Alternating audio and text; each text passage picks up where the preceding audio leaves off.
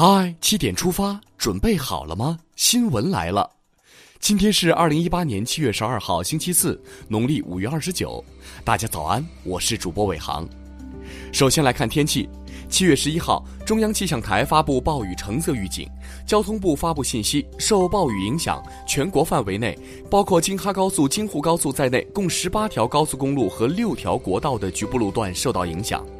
在这里提醒有出行计划的朋友们，提前关注天气预报，调整出行路线。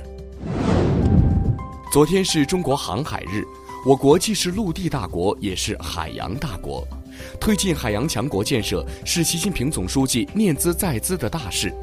习近平总书记曾多次强调，建设海洋强国，加快海洋科技创新的步伐。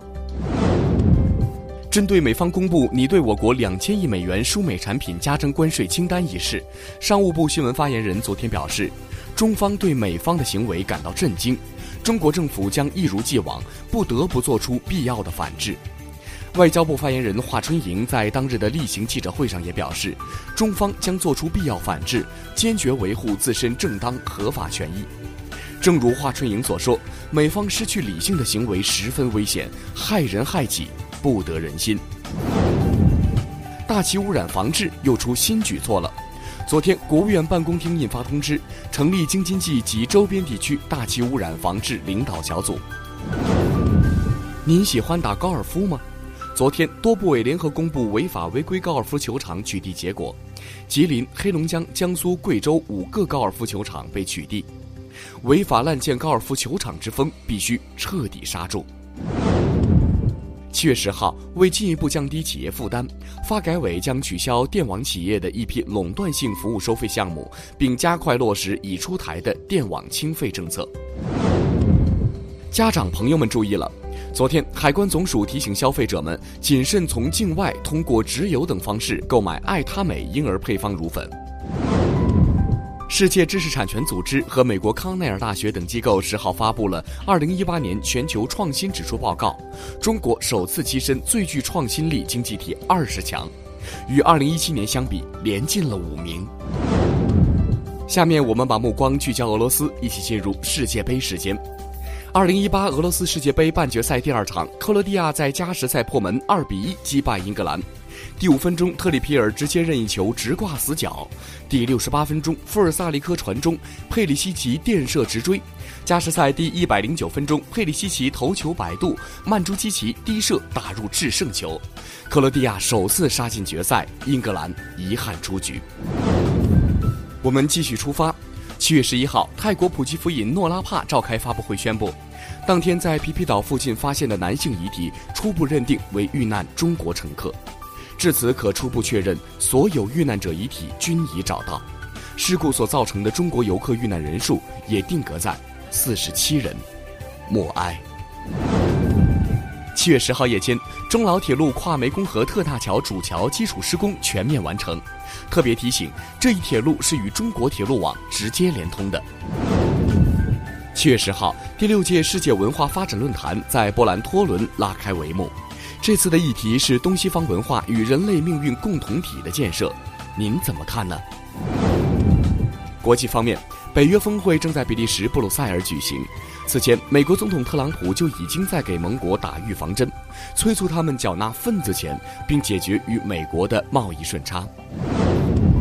再来关注日本暴雨的情况，日本官房长官公布，截至昨天，日本西部暴雨灾害已经造成了一百七十六人死亡。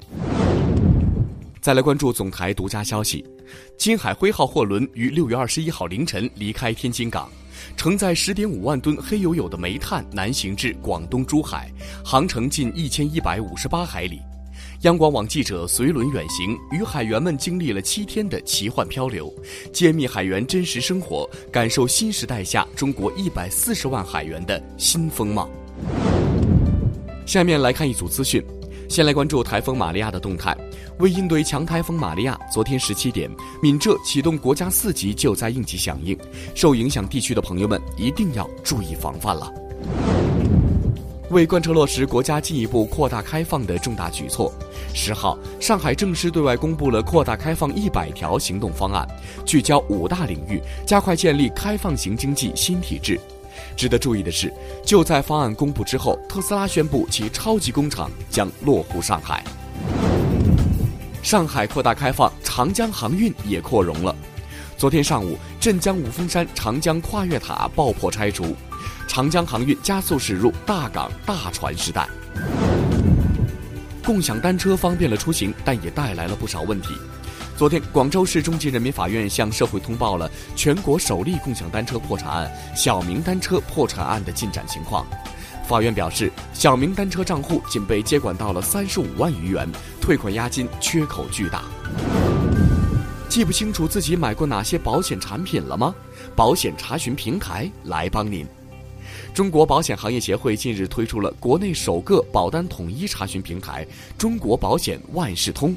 不说了，先去查查自己到底买了哪些保险吧。资讯的最后，我们来看看关于专利的那些事儿。截至二零一八年六月底，我国国内发明专利拥有量共计一百四十七点五万件，每万人口发明专利拥有量达十点六件。每日一席话：与人不求备，俭身若不及。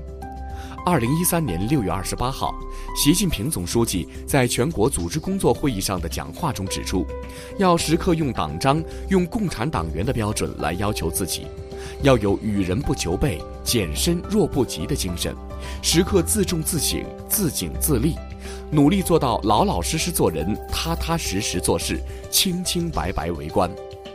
与人不求备，俭身若不及，出自《尚书·伊训》。这句话寓意丰富，鲜明地体现了中国文化的一种律己、担当和追求的精神。意思是要宽以待人，不要苛责于他人，要严以律己，向着更高的目标不断的自加压力。好了，七点出发就到这里，咱们明天见了。